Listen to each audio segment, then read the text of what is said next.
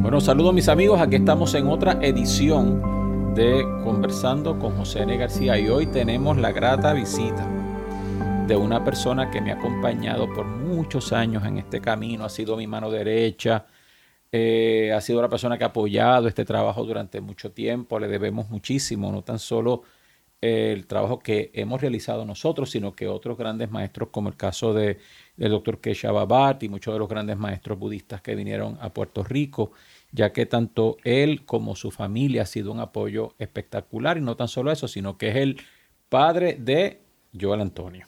Saludos. aquí. Eh, estamos nuevamente y sí, tenemos a, mi papá y les presente. Y les presento a, ustedes, a nuestro hermano Edgar Carrero. Edgar tiene una cualidad muy particular y es que aparte de ser una persona quien durante mucho tiempo trabajó para, como técnico dentro del, del ejército de los Estados Unidos, las bases militares, pero es una persona que ha hecho mucha investigación. Es una persona muy seria. Yo siempre he dicho que en, muchos casos él es el, la encarnación del escepticismo, ¿verdad? Y a mí me gusta mucho porque cada vez que yo tengo una duda sobre algún tema, sobre todo desde el punto de vista técnico, desde el punto de vista científico, pues yo sé que si yo se lo planteo a Edgar, Edgar me va a romper este, cualquier esquema, si es que ese esquema está basado en mera especulación o no está basado en ningún tipo de investigación que tenga una base, una plataforma o una metodología adecuada. Una de las cosas que, es más importante en el camino, en, la, en, el proceso de desarrollo espiritual es el sonido. Eh, muchos de ustedes han escuchado hablar sobre mantras, muchos de ustedes que han leído nuestra página, eh, en ocasiones yo he sugerido ciertos mantras. Eh, esta mañana precisamente yo escuchaba a una persona que, me decía que ella ponía mantras y los escuchaba. Ustedes saben que se ha puesto de moda desde hace algunos años que muchas personas compran estos bols de cuarzo porque entienden que tienen capacidades sanadoras. Eh, pero hoy yo voy a dejar que sea un experto quien hable. Y digo un experto porque por muchos años Edgar Carrero ha hecho investigación muy seria sobre la literatura científica, eh, aparte de que él tiene una formación en el campo de la electrónica eh, y dentro del campo de la, de la, computación y todo lo que tiene que ver con la cibernética. Y de la música. Y de la música, porque son músicos, los dos son músicos también. Así es que eh, yo le voy a, formular la primera pregunta a Edgar y yo sé que lo voy a dejar porque yo lo que quiero es que hoy sea Edgar quien hable. Este, simplemente yo voy a preguntar. Edgar, ¿cuál es para ti la importancia del sonido? No tan solo en el proceso de despertamiento espiritual, sino también en el proceso de mantener una armonía y un proceso de salud en nuestro cuerpo. Pues, como tú estás diciendo, o sea, nosotros somos seres vibratorios. Por ahí, por ahí que tenemos que empezar. Nosotros siempre estamos vibrando, nuestras células siempre están vibrando y esa vibración es tónica con las vibraciones de afuera. O sea, como tú decías, puede ser vibraciones que sean desarmónicas a nuestro, a nuestro, a nuestro físico o pueden ser vibraciones que sean eh, tónicas con nuestro físico, que sean resonantes, que es la palabra correcta. Y eso nos ayuda a nosotros, si tenemos condiciones de salud que se manifiestan en ese cuerpo sónico, pues se van a corregir con el sonido. Por eso estábamos hablando antes de empezar el podcast de las reglas que había en el pasado, eh, por ejemplo, en, la India, en la China, y las reglas que tenían para usar el sonido como sanación. O sea, aparte de la música, es la sanación. Eh, yo en estos días, como íbamos a hablar de este tema, estaba buscando yo no estaba consciente eh, de Edgar Casey, tú sabes que... Sí, claro, claro, claro. del, profeta... Eh, Dormido. doctor, doctor Bat respetaba mucho a Doctor Casey, porque inclusive las plantas que él recetaba, Doctor Bat eh, las recetaba mucho, como, como la palma Cristi o de la liguereta. Este, pues Edgar Casey en un momento hizo un planteamiento, dijo que la medicina del futuro iba a ser la música y el sonido. Y dicho sea de paso, eso es algo que también se habla en las enseñanzas del Agni Yoga. Y una de las cosas es que eh, en, el, en, el, siglo XIX, a través de las enseñanzas que impartió el maestro Larión y que fueron copiladas y fueron, y fueron luego compartidas por lo que se llama el Templo de la Gente o el Temple of the People, ¿verdad? Que se encuentra en Halcyon, California. Este, una de las lecciones del maestro Larión habla específicamente de la importancia del sonido y hay cosas que, él señaló y que yo sé que tú vas a hablar y que vamos a, y que vamos a compartir porque pienso que son, que son importantes. Eh, otra persona que, ¿verdad? que se conoce ahora, que en su tiempo no se sabía quién era, que era Nikola Tesla, también decía que para tú entender el universo tenías que verlo en términos de vibración y este, energía, frecuencia y vibración. gente que no sabe nada de eso, ¿verdad? Una persona que era, que era un genio en eso, pues, pues él decía que para entender el universo habría, habría que bregar con eso. Lo que pasa es que estamos ahorita conversando, nosotros nos acostumbramos a ver el mundo desde un punto de vista mecánico exclusivamente de las cosas de tres dimensiones, que solamente lo que vemos este, es, lo, es, lo que, es lo que funciona, es lo que es. Es lo que creemos. Es lo que creemos. Entonces, ¿qué pasa?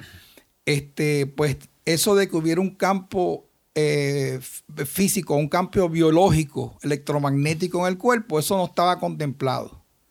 Eh, eh, hay un paralelo, como, como nos decía doctor Bat, en la Tierra, que cuando se pregunta este, de cómo está formada la Tierra. Te dicen, ah, pues son tres cuartas partes agua y una de, y una, y una de terreno sólido. Edgar, para simplemente para las personas que no, que no saben a qué nos estamos refiriendo cuando hablamos del doctor Bat, en la década de los 80, específicamente en el año 1986, trajimos a Puerto Rico a un, a un maestro y, experto en botánica eh, eh, de la India, ¿verdad? Nació en la ciudad de Mangalore y fue traído por la Universidad de Cumaná a Venezuela para que fuese el decano del Departamento de Botánica.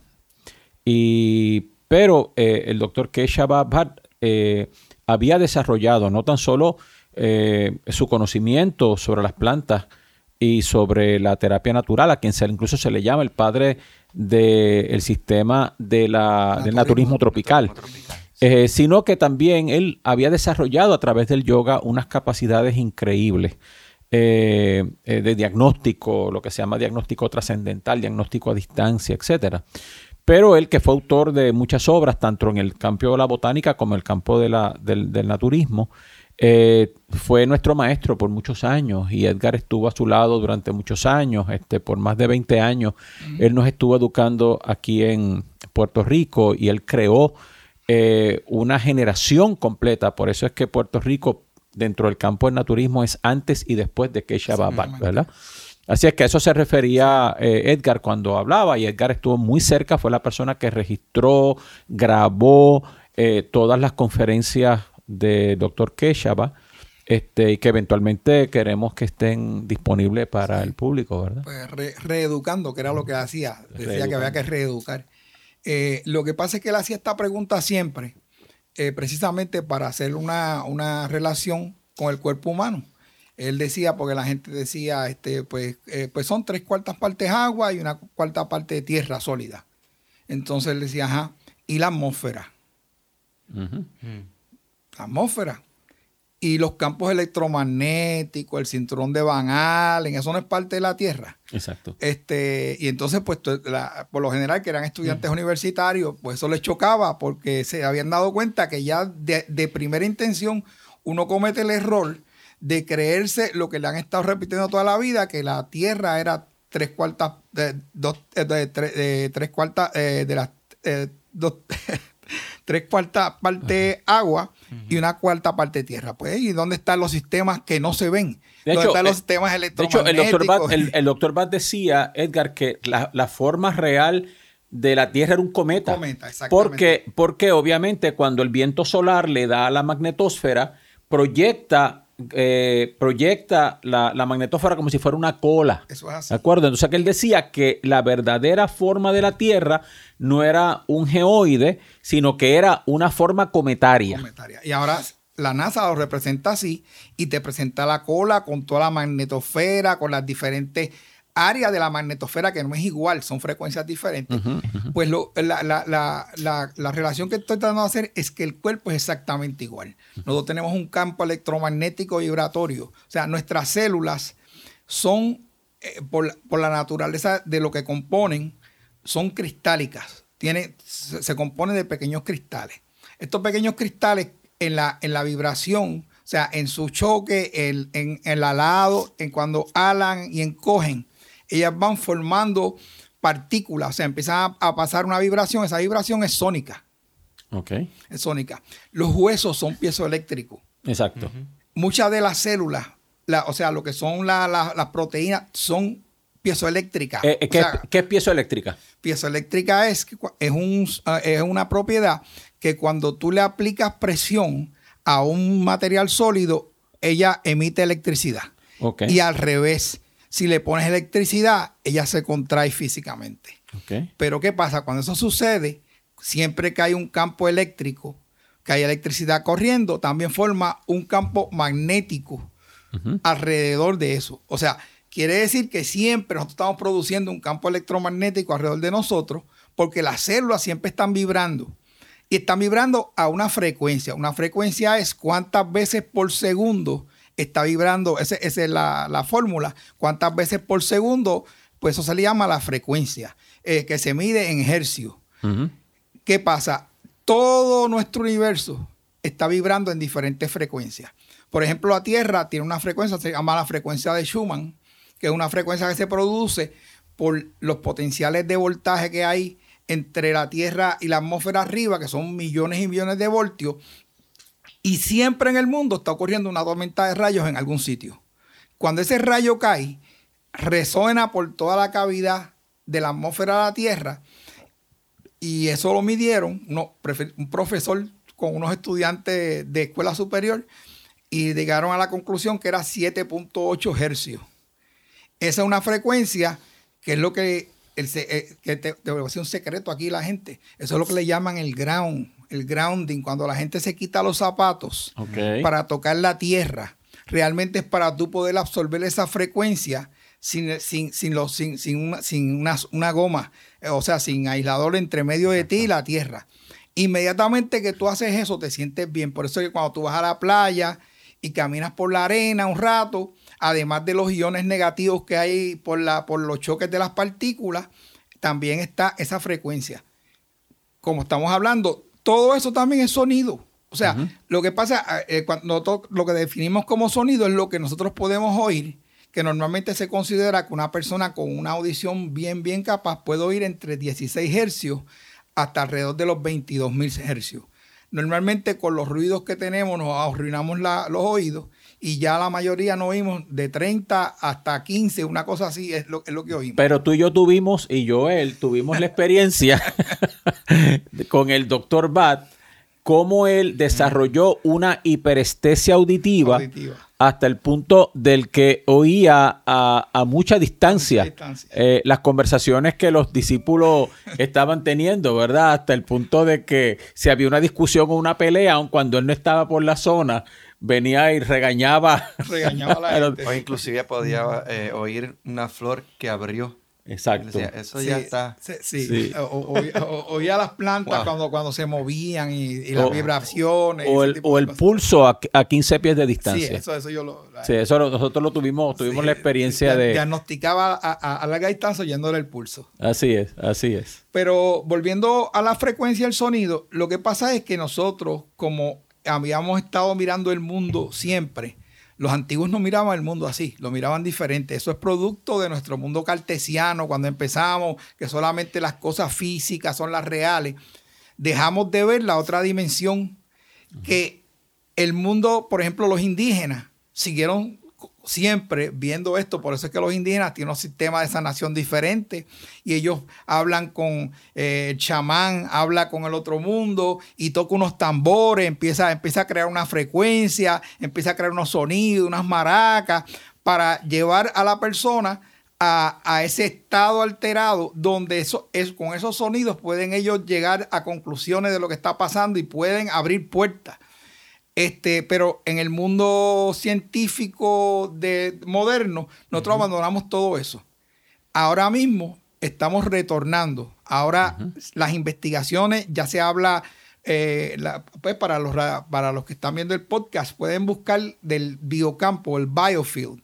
Y ustedes van a ver cuánta cantidad de información hay, cuánta cantidad de investigación se está haciendo. Porque lo que están diciendo ahora es que nosotros ese biocampo lo podemos afectar con sonido, lo podemos afectar con luz, con colores y lo podemos afectar con la intención de la mente. este, y entonces, pues, eh, básicamente, o sea, uno podría, como el cuerpo es un instrumento sónico, nosotros podríamos afinar ese instrumento con sonido. Ese, ese biocampo eh, es lo que los antiguos le llamaban la luz astral. Mm.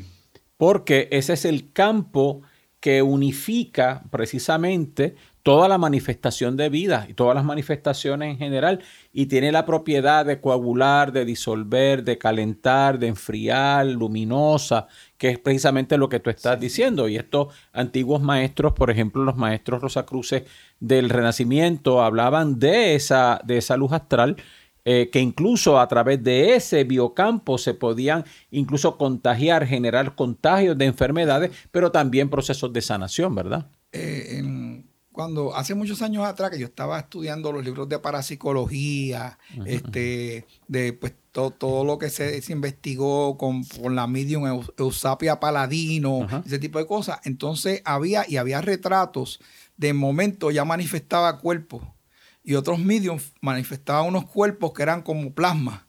ectoplasma, ectoplasma. Pero esa es la palabra. Lo que pasa es que cuando pues, yo estudiaba y José estudiaba, nosotros nos enseñaban que había tres estados de la materia.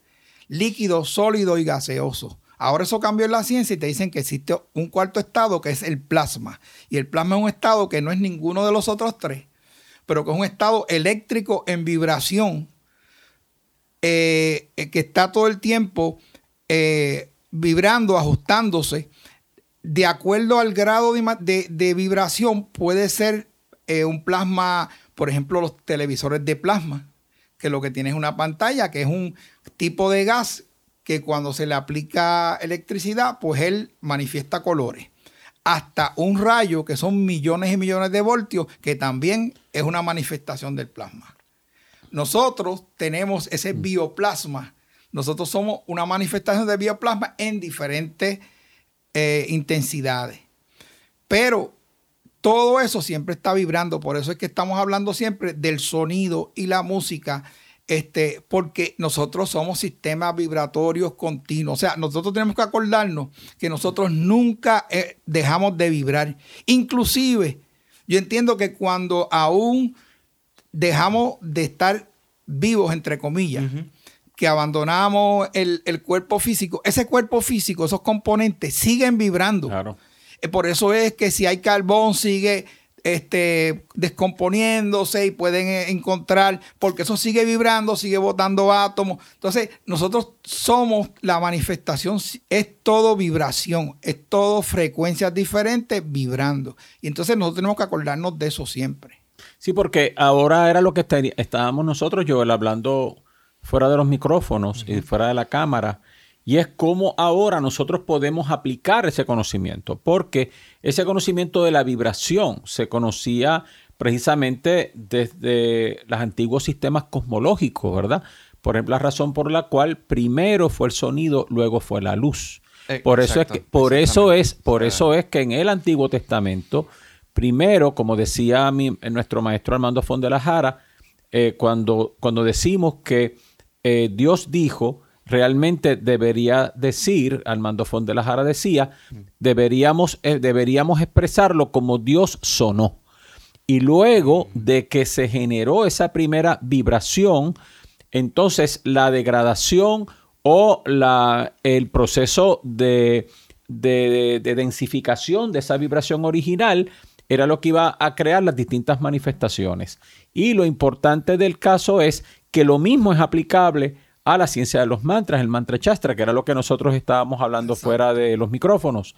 O sea, como en la antigüedad no tan solo, por ejemplo, los Vedas se cantaban dentro de un tono musical, sino que dentro de unos ritmos, eso se llaman chandas, y cada uno de estos Vedas se escribían dentro de un sistema métrico y dentro de una nota musical que se, se, ha mantenido la misma por miles de años para crear los efectos particulares que se querían crear. Eso es así. Este, el otro día estábamos, Joel y yo hablando de eso por nuestra cuenta. Este, entonces, eh, yo le hablaba a Joel, eh, porque como Joel canta y ha trabajado la voz y para también pensando en sistemas terapéuticos, pues cuando uno canta una nota, uno empieza a crear lo que se llaman armónicos. O sea, cada nota tiene múltiplos de esa nota. Entonces, cuando uno canta las diferentes notas que tiene un mantra o la, la, la, diferente, la frase, hay sílabas y hay, hay palabras o, vocales que uno hace. Cada vocal suena en un sitio diferente. Por ejemplo, cuando uno empieza a hacer A y, y no empieza a notar, nota que eso sale de acá del área del plexo de por acá es que sale eso. Y, entonces. La, nota también eh, por suena en distintos sitios. exacto. la nota. Exacto. Entonces empieza a sonar la cavidad craneana. Y entonces suena con la nota y con los armónicos. Y entonces eso va creando unos patrones que podría, podemos medirlo en el cerebro, como si fueran masajes sónicos en el cerebro, que empiezan, pueden cambiar o sea, según la vibración, pueden afectar áreas específicas.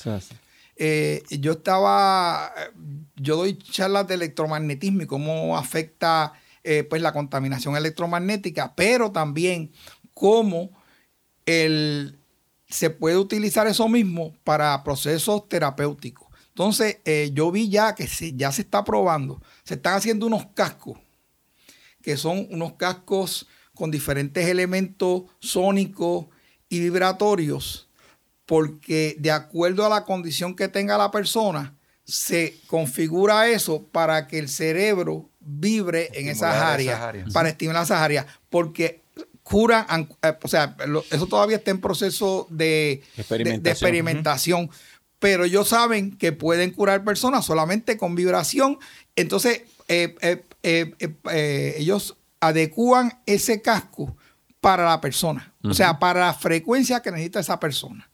Este, lo cual es, pues, o sea, para unas personas, si eso lo hubiéramos dicho hace 15 o 20 años atrás, eso hubiera sonado como ciencia ficción increíble. y antes eso era magia. Por eso, magia, magia. O sea, no lo puedes este, este, pero, pues, pero ya los tibetanos usaban los bowls esos de metal que están afinados a unas frecuencias específicas. Este, porque eso no es a lo loco. Y hecho, y hecho con unos metales específicos. Específicos, exactamente. porque porque también cuando el metal vibra, también esa partícula vibra. Lo mismo que decíamos ahorita, según las células vibran, cuando, y, se, llaman, de hecho, hay una, hay una partícula, yo desconocía que eso existía, igual que los fotones, que son las partículas de luz, existen los fonones, que son partículas de sonido. De hecho, eh, en, la, en, la, en la misma doctrina transhimaláyica se dice que si una campana se hiciera vibrar eh, permanentemente, eventualmente se desintegraría porque iría soltando partículas al espacio. O sea que, en otras palabras, cuando nosotros nos exponemos a sonido, de la misma forma en que las partículas de olor, que se despide un objeto eh, son captadas por los terminales nerviosos que se encuentran en nuestra nariz, de la misma forma en que los ojos captan las partículas de fotones que son emanadas por una fuente de luz, de la misma forma entonces una partícula este, o un fonón, ¿cómo es que tú le llamas? este, va a ser nosotros vamos a ser impactados por esa misma partícula. Por eso es que es tan importante, que era lo que hablábamos fuera de los micrófonos y de la cámara, a qué música nos exponemos. Exactamente. Y eso que estás diciendo entonces significa que ese sonido y ese fonón, una vez que interactúa con la materia, la modifica también por ende. precisamente, e, e, ese es el caso. Lo que pasa es que nosotros, como pensamos en términos de materia sólida, que no cambia, pero nosotros, todos los que hemos estudiado ciencia en, este siglo, nos han enseñado que nos enseñaron del sistema de los electrones y protones, Exacto. que también es, es un, no, es, no es verdad. O sea, es porque ahora los físicos dicen que eso no es cierto, porque eso de que hay un núcleo y dan partículas dando vueltas, los electrones.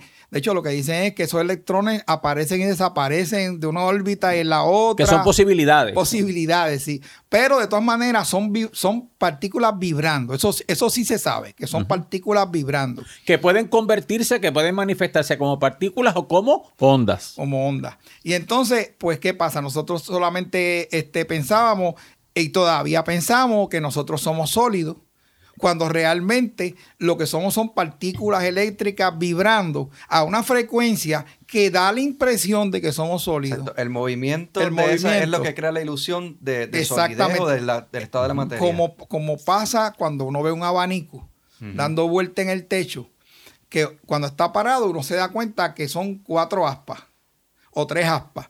Cuando empieza eso a correr, a veces uno mira y lo que ve es un círculo, Un sólido. un sólido. Y uno dice, no, eso no es sólido porque esos son tres aspas. Pero cuando uno mete el dedo se da un cantazo. Exacto, exacto, exacto.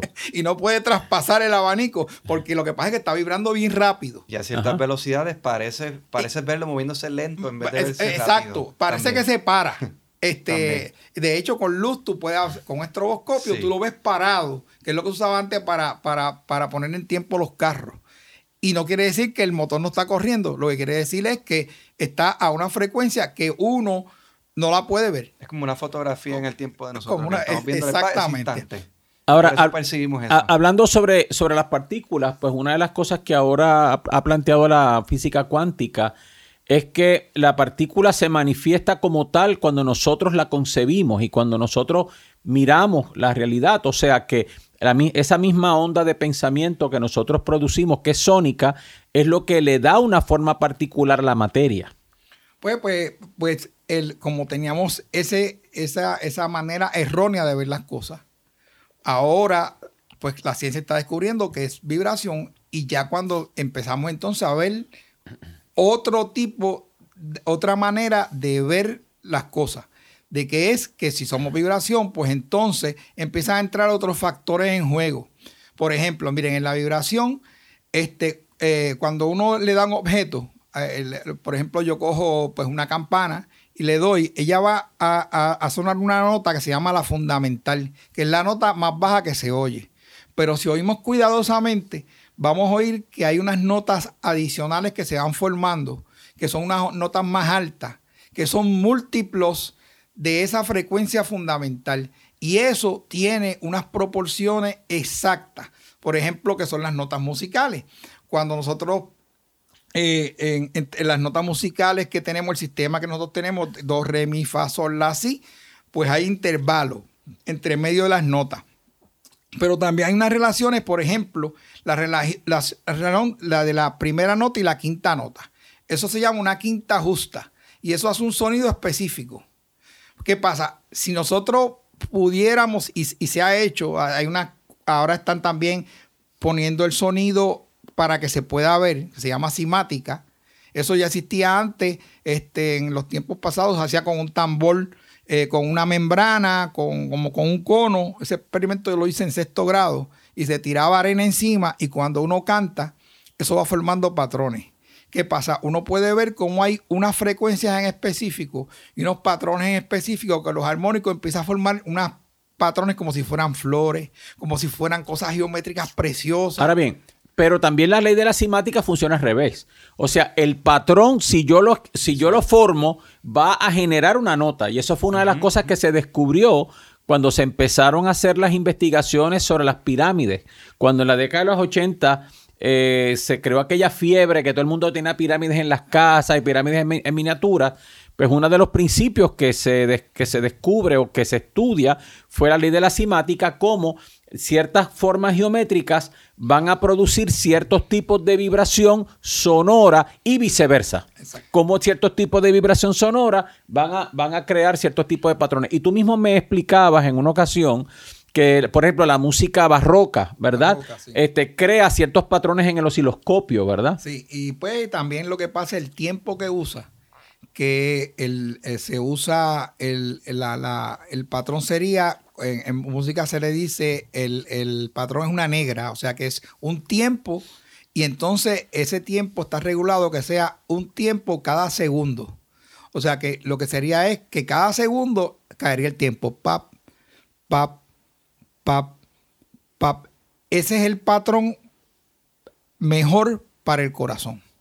Nosotros, un- una persona que estuviera sana, que estuviera este, eh, físicamente muy bien, que estuviera mentalmente muy bien, el corazón le debía palpitar una vez por segundo, o sea, 60 veces por minuto. ¿Qué pasa? Esa música, cuando uno empieza a oírla, esa música va por inducción de la misma música, va poniendo el corazón a vibrar en esa misma frecuencia. llevando a esa Por lo- entonces se convierte en una música terapéutica, porque entonces eh, cambia el patrón de respiración, porque se sabe que cuando, por ejemplo, cuando uno está nervioso o está alterado, la respiración aumenta un montón, que puede hasta hiperventilar de las veces que está respirando y el latido del corazón. Inclusive cuando el latido del corazón se sale, que está demasiado alto, que pasa ya de, de ciento y pico, inmediatamente hay una reacción química y el, la, la- la corteza ah, frontal del, de- de la- del cerebro pierde control y se va al cerebro primitivo. Y entonces es coger o pelear. E- Entonces, por eso es que la gente que los están persiguiendo, que a veces uno ve esas persecuciones en televisión, este, una vez ellos caen ahí, y ellos no piensan. O sea, inmediatamente entra el cerebro primitivo y ellos saben que los van a coger, pero ellos no piensan. Ellos lo que siguen es dándole al carro y cogiendo y cogiendo y cogiendo hasta que se bajan del carro y los siguen persiguiendo. Y, y- porque es, no es que ellos quieran hacer eso, es que ya están respondiendo, perdieron el control por completo porque se salieron de ritmo. Y eso es, lo, eso es lo que nosotros desconocemos. Nosotros si no estamos en ritmo, si no estamos armónicos con nuestro sistema, inmediatamente empezamos a manifestar condiciones patológicas de salud. Y eso eh, esto aplica, Joel, a, a, toda, a mucha de esta música moderna que no tan solo eh, tienen ritmos mucho más acelerados que el ritmo cardíaco, que es buenísima para bailar, pero no necesariamente para uno estar escuchando todo el tiempo, ¿verdad? Como muchas personas que, eh, eh, aparte del volumen y aparte del mensaje, Exactamente. Claro. ¿ok? aparte del volumen y aparte del mensaje. El contenido que está transmitiendo esa, esa música. El- Exacto. Y entonces esa música que tú dices, mucha de ella también está lo que se llama a contratiempo. O sea, que en vez de ir con los latidos del corazón, va en contra de los latidos y crea taquicardia. que crea acentos fuera del, Hace- tempo exa- principal. Exactamente. Por eso es que en las discotecas a veces la gente cae como en trance. Y están bailando y caen como en un trance y no se dan ni cuenta y pasan las horas y ellos están brincando y entonces están alterados. Entonces muchas veces tienen que ir a consumir alcohol y otras sustancias. Entonces le ponen luces que brincan y saltan.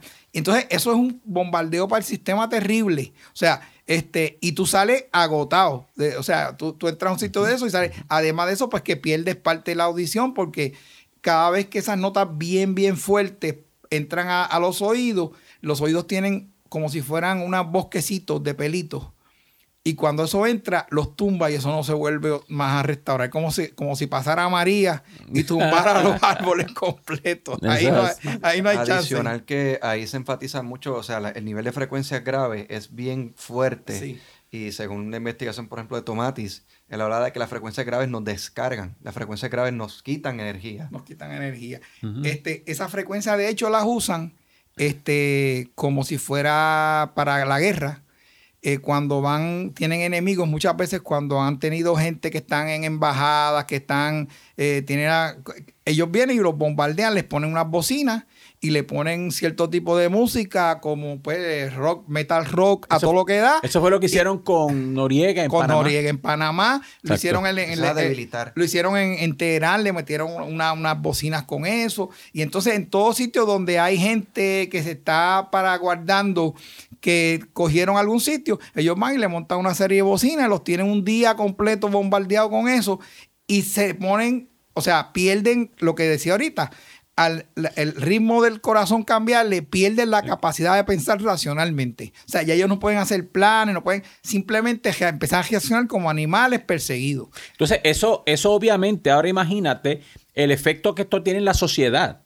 Porque en la medida en que la sociedad, en que nosotros como sociedad, eh, eh, este, exalta, no, y no tan solo exaltamos, sino que, sino que popularizamos, ese... popularizamos ese tipo de música este, que se oye eh, por todas partes, ¿verdad? Porque ahora es muy, muy difícil que tú puedas, por ejemplo, manejando eh, encontrar, por ejemplo, una estación de radio que tú puedas, que tenga una música relajante tras de la tensión y el estrés de un día de, trabajo más el tráfico.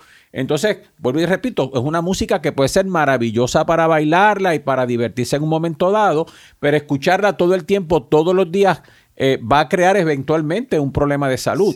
Y entonces tú te referías eh, por ejemplo, a Confucio, cómo Confucio eh, prohibía, eh, de acuerdo con sus cuatro normas, ¿verdad? Las, cierto tipo de música dentro de la sociedad. Los, los egipcios, los egipcios también lo, también lo hacían, ¿verdad? Sí, y en la India que tienen reglas específicas de cómo tú inclusive, cómo tú improvisas.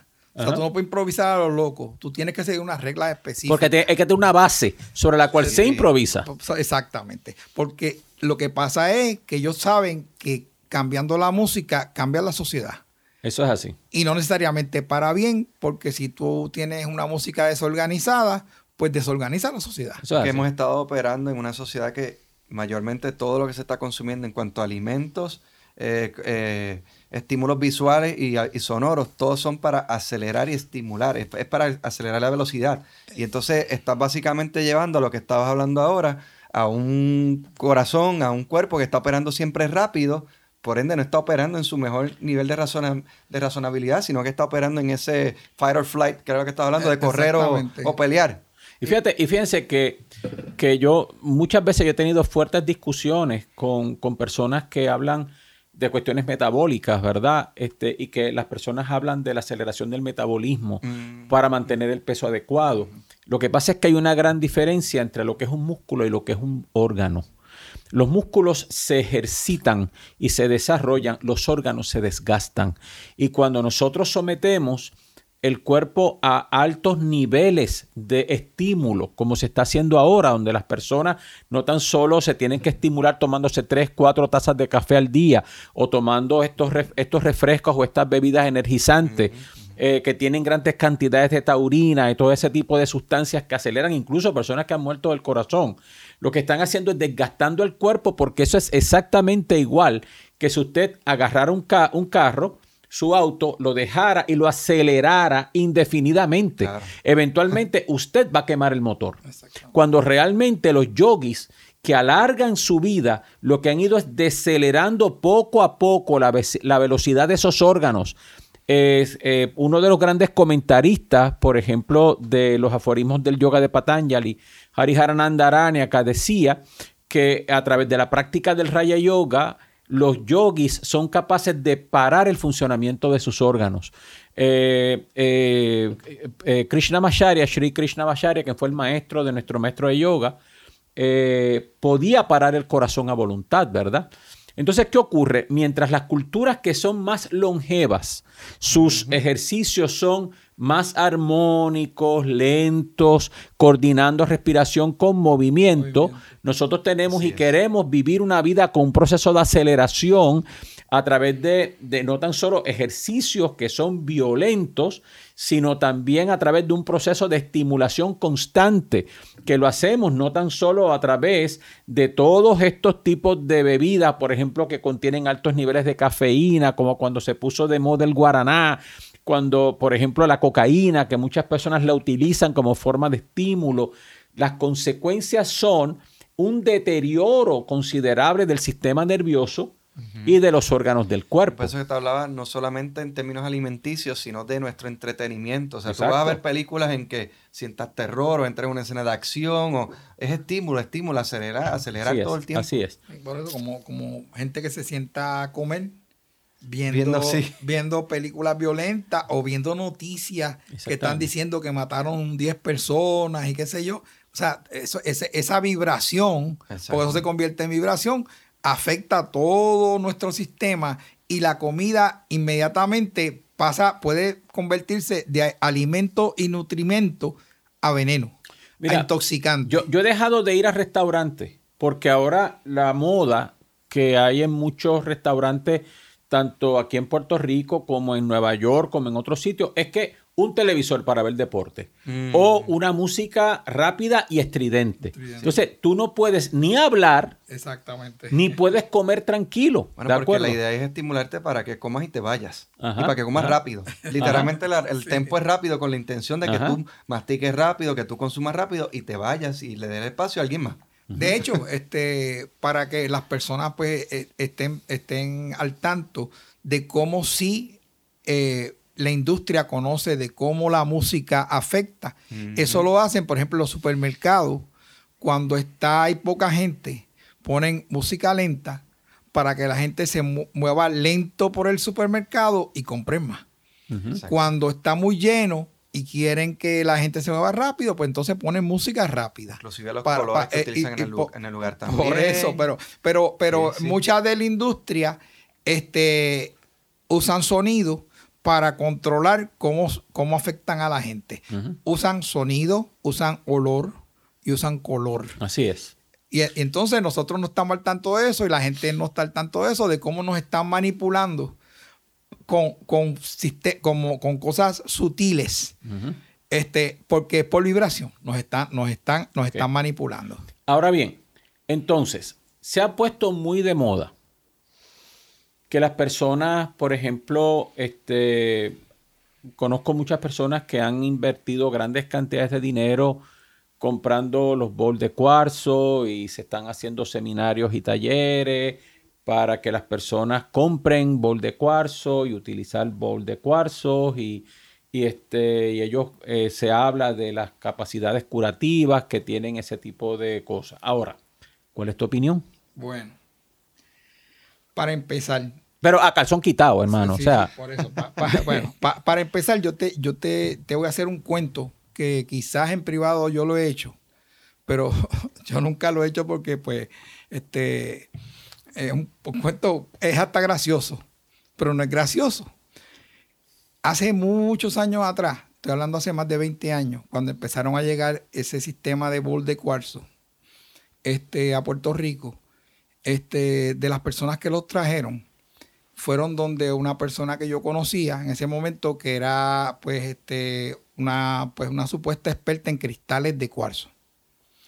Y entonces ella lo que hizo fue porque mandó a la persona para que yo le hablara y le dijera que eran las propiedades, porque yo estaba bien imbuido en eso de los cristales y yo había estudiado un poco de geología, porque a mí me encantan los minerales y me había puesto a estudiar gemología y me había una serie de cosas y había encontrado que muchas de las propiedades, por ejemplo, los cristales de cuarzo, de que hablan que tienen unas propiedades, pues las propiedades físicas tienen unas propiedades similares a lo que hablaban.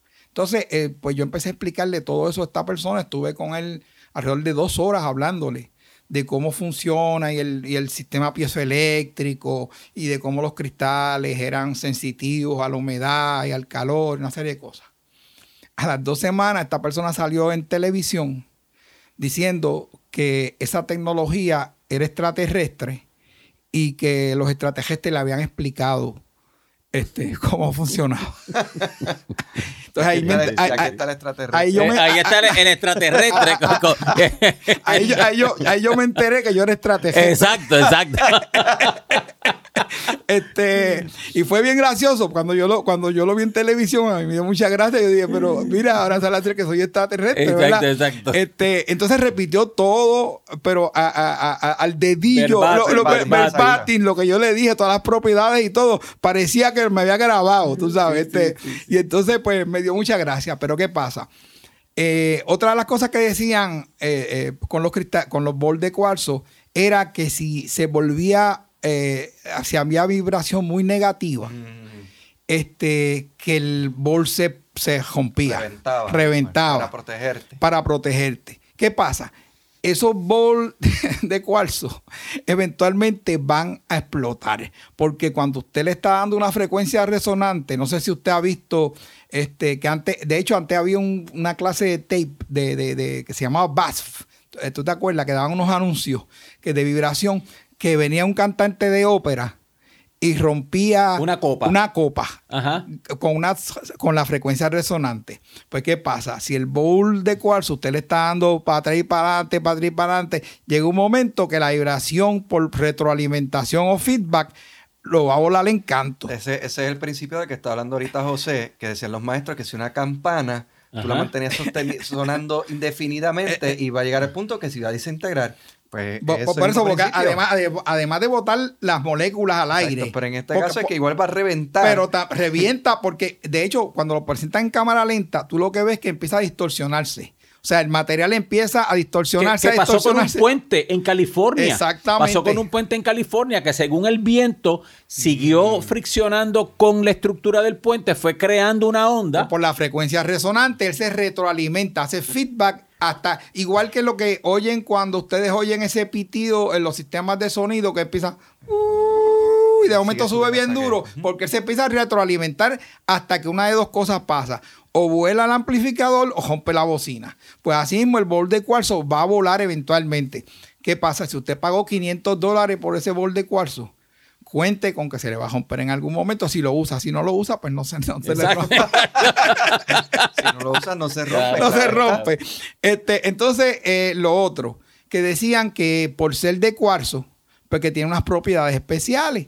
Pero según yo le expliqué a esa persona en ese momento, en el momento que usted derrite el cuarzo a una temperatura bien alta y lo mete en un molde, ya eso no es un cristal, ahora es un vidrio porque ya no guarda la estructura molecular que tenía el cristal. Eso inmediatamente pasa a ser un vidrio. Los vidrios, todos los vidrios, siempre están moviéndose, la estructura se está moviendo dentro de ese vidrio, siempre está moviendo porque es fluida y siempre se puede romper.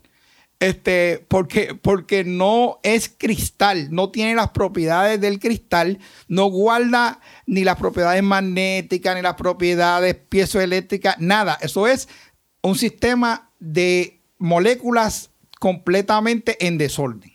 Hasta el punto de que se dice que el cristal siempre se mantiene en un estado semilíquido o semisólido. Por eso es vidrio, Exacto, el vidrio, perdón, el vidrio. Entonces, la otra cosa importante es que eh, eh, desde el punto de vista eh, de todo este conocimiento, es lo que siempre hemos dicho, no es que hayan personas ignorantes, sino personas que saben muchas cosas que no son ciertas. Exacto, está incompleta la información. O que, la, información esté, la información está incompleta, o personas que las recibieron a través de medios cuestionables, o personas que realmente no han hecho investigación, como decíamos al principio de la transmisión, no han hecho investigación seria de la literatura científica, porque yo puedo sentarme a leer cualquier revista popular, este, o personas que supuestamente han hecho investigación, porque lo que yo tengo que hacer para que algo genere credibilidad es, es, poner el adjetivo científico frente a cualquier cosa. Eso es así. Recientemente yo experimenté eso, precisamente. La persona, yo entiendo que con la mejor intención del mundo, y está presentando artículos científicos, y eso era lo que utilizaba para sostener la información, pero tenía unos huecos tan grandes de la información sobre el manejo de sonido elementos básicos sobre acústica, sobre cómo opera el sonido en un espacio. Y entonces empieza a presentar esta información incompleta, que puede ser hasta peligroso en algunos casos, porque entonces está utilizando una herramienta tan poderosa para unos, unos propósitos tan grandes y tú no sabes cómo está operando eso. Entonces, el otro factor sería en qué está afinado ese bowl. Exacto. Está afinado a una frecuencia que es armónica con nosotros o está afinado a una frecuencia desarmónica con nosotros.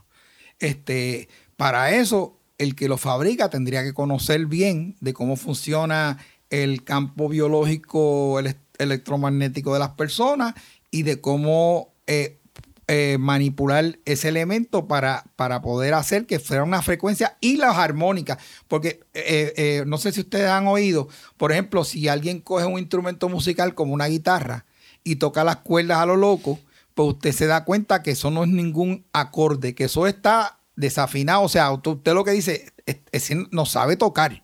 E inclusive cuando se equivocan de acorde, usted dice, eso, eso no suena bien. Eso aunque está no sepa de música. Aunque no sepa de música, usted dice, tú, dices, algo no está bien ahí.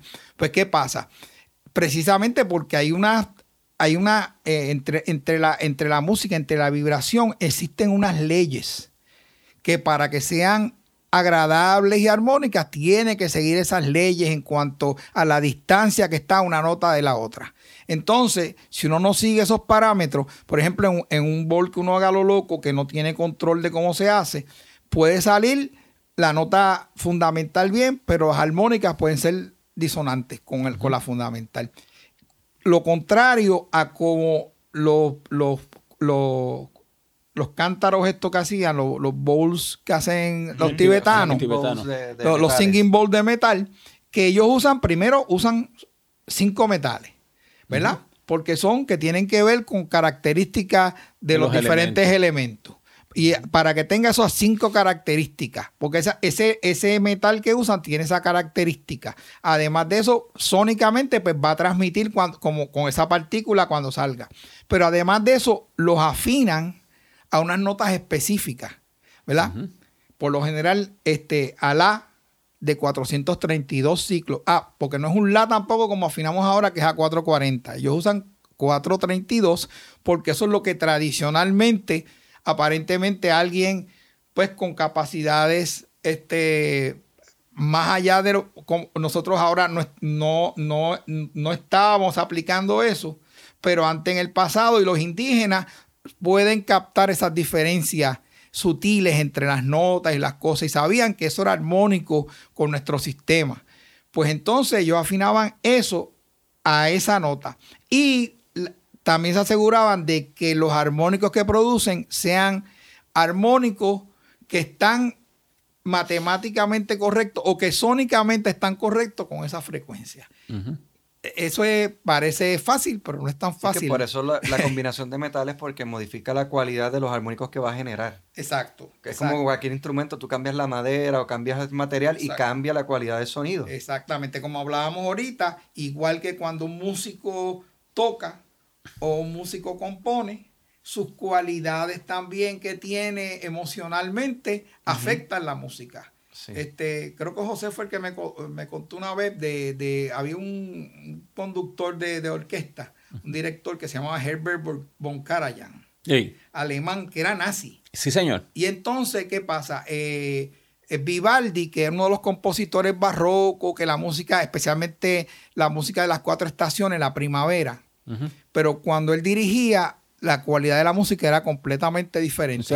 porque las características de él, en su carácter personal y su jazzismo y todas esas cosas, o sea, se lo pasan a la música. O sea, la música no es solamente lo que ustedes oyen, también es las cualidades que le aplican los músicos que la están tocando, porque ellos ponen sus vibraciones ahí. Por eso es que usted va a ver que algunos músicos los conmueven y no son quizá técnicamente la mejor persona, pero usted lo oye y se conmueve con esa persona, porque esa persona está pudiendo eh, a través de, las vibraciones poner su intención, poner sus propias vibraciones.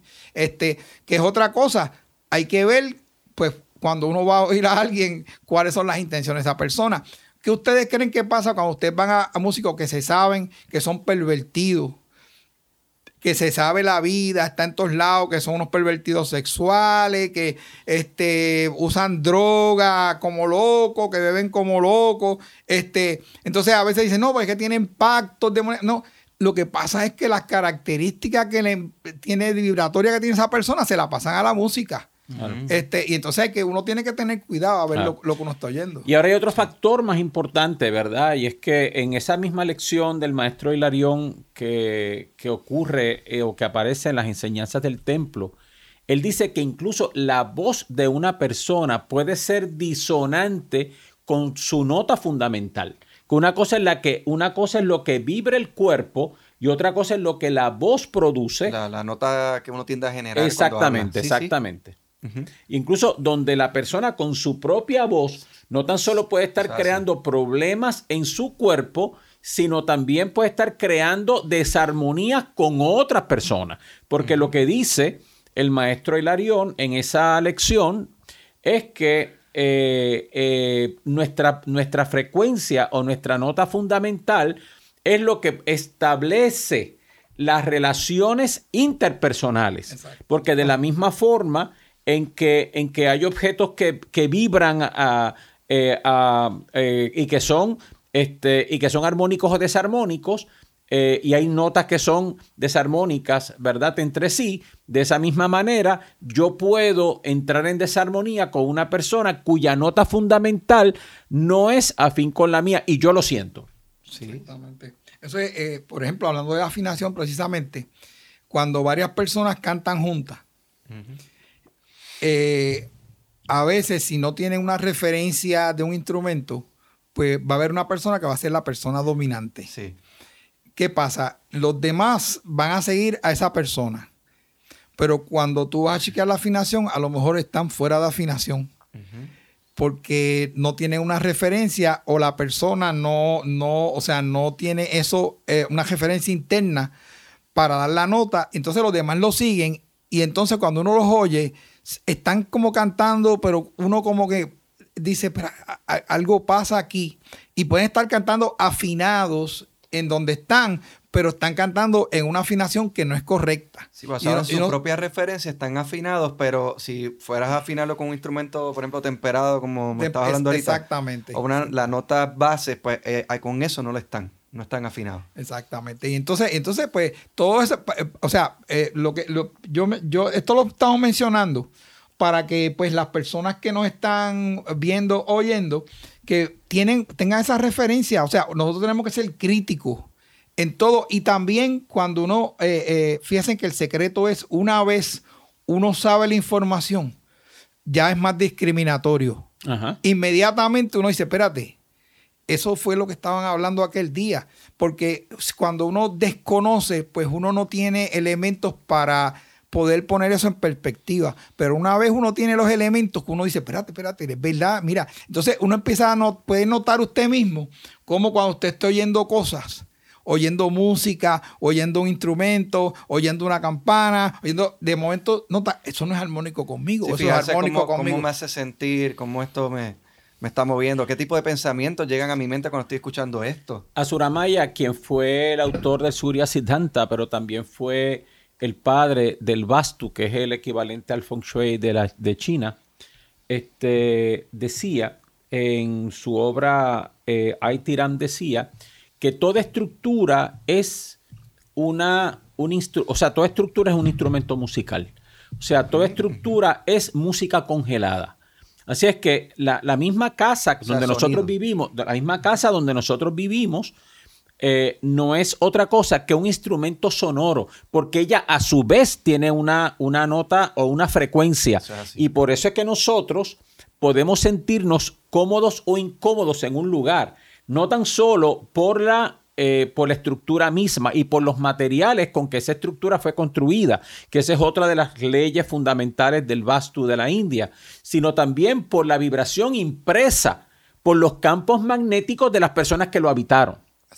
Porque nosotros cuando vemos la, estructura física de un edificio es como cuando vemos el cuerpo físico, pero cada parte física tiene una contraparte energética o astral que también tiene una, una estructura vibratoria. Y las personas que, vivieron esa casa, cuando nosotros llegamos a un lugar y esa casa está, este, está, ha estado habitada, a veces nos sentimos incómodos. Y también ese fue el secreto de las construcciones góticas, así como las construcciones de los templos de la India, como bien dice Azuramaya, y la tradición, la, tradición del Vastu eh, lo que se llama el vastu eh, mayónico, ¿verdad? Donde Azuramaya, repito, decía que toda estructura no es una cosa que una la cristalización de un sonido. Así es que los constructores de las catedrales góticas eh, sabían que estaban construyendo instrumentos musicales que iban a resonar. Así es, se creaba con la intención de que ciertas notas fueran enfatizadas por las distintas cúpulas. cuando nosotros tuvimos oportunidad de visitar este, hace unos años atrás, este, que fuimos con José, fuimos a, en, en los en los Montserrat. en Montserrat. Sí. Y entonces una de las cosas que nos dimos cuenta era que primero cuando el coro cantaba allí, parecían que las paredes cantaban con ellos. Pero también nos dimos cuenta que las estructuras producían unos pulsos. Nosotros nos metimos en una cámara detrás de la cámara central y nos sentamos primero que uno eh, obligaba a uno a estar en silencio porque parecía automático. Uno entraba a la cámara y todo el mundo que entraba entraba hablando y de momento todo el mundo se callaba la boca. O sea, eso no, lo notamos no solamente con nosotros, con, la, con todo el que entraba ahí. Entonces uno se sentaba en silencio. Inmediatamente, tú veas, nosotros entramos tres o cuatro personas juntas, inmediatamente que entramos allí, nos separamos y nos fuimos a una esquina, así como que en meditación, ¿sabes? Bien pausado. Entonces, de momento, yo empiezo a sentir como un pulso en el pecho, en el corazón. Ajá, ajá, ajá. Entonces, yo digo, espérate, ¿qué es esto? Y entonces, cuando yo miro a José, José me mira y me hace... Te señala el corazón. El corazón. Entonces, cuando miramos las otras personas que estaban por otros puntos, todo el mundo nos miraba y nos hacía. Porque tocaban el corazón. Sí, porque sentíamos el pulso en el corazón. La estructura estaba hecha con unos pulsos de la tierra que amplificaba. Después entramos a otra de las cámaras de la estructura y entonces de momento eh, fue, no me, acuerdo, creo que fue en el plexo. Entonces era aquí abajo. Nosotros nos quedamos, pero ¿qué es esto? O sea, las construcciones estaban hechas de tal manera que estimulaban unos pulsos específicos, tú sabes, una cosa increíble. Y es, y es, lo que yo explicaba en uno de los seminarios del Bastu, que ahora pues obviamente se están haciendo unas obras arquitectónicas este, increíbles, pero esas obras arquitectónicas que pueden ser bellísimas no necesariamente siguen las reglas eh, sonora o estas reglas de construcción que hacía que el modelo de construcción fuera armónico con el modelo cósmico, que es lo que dice eh, Mayasura, que vivió hace más de 17 mil años, ¿verdad? Este, así es que, fíjense cómo, cómo en esta hora que hemos compartido con ustedes, hemos tratado de hacer la conciencia de cómo el sonido es importante, cómo se utilizó en la antigüedad el problema de cómo se está utilizando eh, modernamente, pero también lo que Edgar y Joel nos han querido eh, instruir e informar es el cuidado que deberíamos tener con todos estos elementos especulativos que, que, se están ahora planteando en esta, en esta nueva era, porque era lo que decía uno de nuestros maestros, Daniel Enton, nosotros estamos ante un buffet, la gente se sirve de ese buffet nosotros no sabemos qué es comida nutritiva y qué no es comida nutritiva. Nosotros no sabemos qué es real y qué es especulativo. Y desgraciadamente las personas les dan mucha credibilidad a todo lo que está impreso. Ahora todo lo que aparece en internet la gente lo cree. Pero no, no muchas personas tienen acceso a otras, otros investigadores que lejos de lo que son, lo que se pudiera llamar, eh, lo que se le llama en inglés el mainstream, ¿verdad? Este, personas que están haciendo investigaciones serias sobre estos temas y que, y que nos pueden orientar en lo que respecta al uso y mal uso de estos principios. O, sea, este, pues, como, como tú me dijiste que, que disparara, yo, te voy a decir algo. Para mí hay unas claves bien importantes en esto. Cuando tú bregas con estas cosas y tú vendes cosas, y tú das seminarios donde tú eres el que provee los instrumentos y tienen unos costos astronómicos, tengan sospecha. este, porque normalmente ese es el problema. Eh, pues, por ejemplo, nosotros hemos visto aquí a través del tiempo, inclusive con las cosas conocidas como el yoga, este, con tipos de terapia, sanación, todo ese tipo de cosas. La gente va, coge un curso de una semana en Estados Unidos y viene maestro de yoga ah. certificado. No sabe la relación, nunca han ellos hecho los ejercicios, no saben la relación entre la respiración, entre la mente, entre cómo corre la energía, cuando uno hace una posición que que uno está bloqueando en un momento dado. Otros elementos que requieren de, la práctica en el tiempo para empezar a manifestarlo. O sea, que por más, por, más buena que fue la preparación que tuviste en esa semana, hay cosas que toman tiempo. Por eso, para, tú, para, para tú entenderlo, porque cuando tú haces los ejercicios, tú te das cuenta que tú, por ejemplo, no puedes estar trinco que tienes que soltar una, una, serie de músculos. O sea, que no es todo haciendo fuerza, sino que tú tienes que empezar, te das cuenta cómo es que funciona el cuerpo. Eso tú no lo aprendes en una semana. nuestro maestro doctor Pato una vez porque querían que no le enseñara. Entonces él, él viene y me dice, estamos hablando, y él me dice, nosotros, esto se enseña una posición. Después de meses o años, si la persona no los aprende a hacer bien, cuando lo que tarde, sea, sea meses, sea años, después se le enseña otra posición. Cuando domine la primera, no es que se le enseñen todas las posiciones, porque esto, es una ciencia. Y aquí no se puede montar, eh, o sea, cuando uno monta conocimiento encima de algo que no está bien, o sea, cuando el principio básico, cuando los fundamentos, cuando la zapata está corrupta, cualquier cosa que usted monte en la estructura está corrupta. O sea, no se puede hacer una edificación sobre una base corrupta. Y eso es parte de lo que, pues, este, y entonces, vuelvo a insistir, cuando alguien quiere venderle a usted algo rápidamente, y esto, eh, lo otro es, usted se tardó 20 años en forjarse una condición por mala alimentación, por eh, oír, eh, por no saber discriminar con la música, porque no hace ejercicio bien, porque no respira bien no se va a curar en dos días con sonar un bowl o con sonar una música. O sea, eso puede ser, usted, usted puede poco a poco ir resintonizándose con los sonidos, pero no va a ser automático. Cualquiera que le prometa a usted que se va a curar inmediatamente porque le suena un diapasón o algo, ya usted sabe que... Y entonces, y cuando eso le cuesta y le dice que tiene pues una serie de terapias eh, que le va a cubrir 10 terapias y en 10 terapias se le va a curar. Este, y la terapia ha costado 150, 200 dólares por terapia. Pues, o sea, juzgue usted. Hay que hacer un poquito de, discernimiento de qué es lo que hay detrás del sistema. Y lo interesante del caso, es que es lo que yo he dicho muchas veces, ¿verdad? Los, maestros más, más refinados, más elevados, más importantes que nosotros tuvimos el buen karma de tener aquí en Puerto Rico, no nos cobraron un centavo, nunca. Nunca. Y entonces, eh, y nos enseñaron eh, desde su corazón. Pero hay, hay otras dos cosas para subrayar lo que tú dices, Edgar, ¿verdad? Y es lo primero es que aquí esta es la cultura de las pastillas instantáneas. O sea, las personas quieren tomar un curso eh, este, un curso intensivo para convertirse en certificado, en, médicos ayurvédicos en dos clases, en astrólogo en dos meses. Que te dé por osmosis. Este, exacto. Entonces, ¿qué pasa? Que lo que ustedes tienen es eh, conocimiento incompleto, como bien decía Joel. No hay cosa más peligrosa que el conocimiento incompleto, como bien decía su santidad el Dalai Lama en una ocasión. Y por otro lado, eh, la tendencia que nosotros tenemos en Occidente de comercializarlo todo, de contaminar las cosas con los elementos económicos siempre.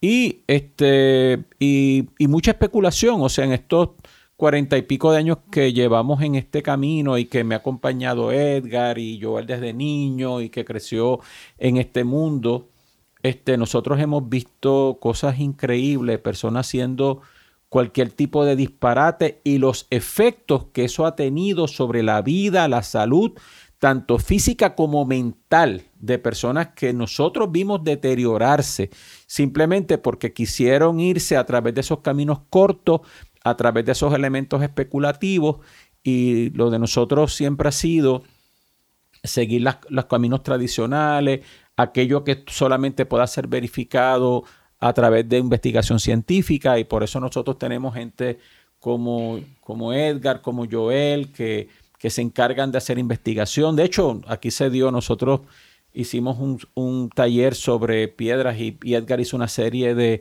demostraciones con los cuarzos, ¿verdad? Pues una persona que se ha dedicado durante mucho tiempo a hacer investigación y, y a descartar todo aquello que es elemento especulativo. Y por eso se ganó la antipatía en este país de muchos grupos, ¿verdad? Porque no se comía cualquier cosa. Sí, sí, eso es así.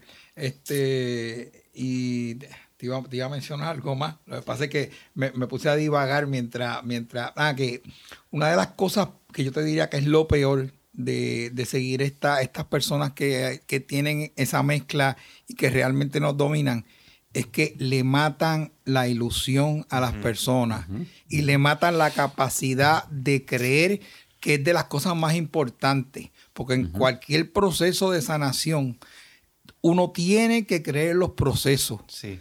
Porque eh, realmente la mente es la que dirige el proceso.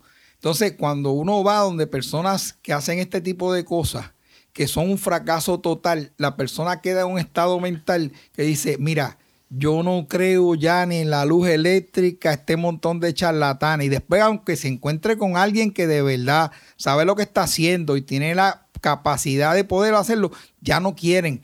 O sea, yo te diría que eso es para mí lo peor, lo peor es matarle las ilusiones y matarle a la fe que tienen las personas. y eso dice, eh, claramente dice eh, Madame Ruerick en las cartas eh, relacionadas con el Agni Yoga, que, que eso es verdaderamente eh, el trabajo, ¿verdad? El trabajo de aquellos que quieren sacar a las personas del camino. O sea, no son las personas que son los traficantes de droga, los traficantes, eh, por ejemplo, las personas que tienen trata de, humanos, etcétera, trata de niños, sino aquellas personas que le matan la fe a través de todo lo que está pasando, de las violaciones de niños, a través de, engañar a la gente económicamente, manipular a la gente económicamente, someter a la gente a, a sistemas en donde ellos son las personas que están beneficiadas porque cuando estas personas despiertan de esos sueños, después no quieren saber nunca más de, este, de estos caminos y entonces eh, este, se alejan de todo y se convierten en enemigos, pero como consecuencia